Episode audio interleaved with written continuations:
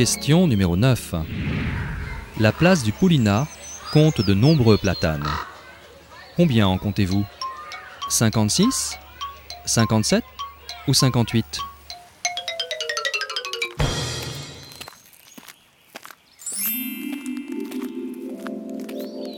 Prenez maintenant la rue Jean Jaurès, ancienne rue de Châtenay, rebaptisée Jean Jaurès en 1946 lors du transfert des cendres de cet homme politique au Panthéon.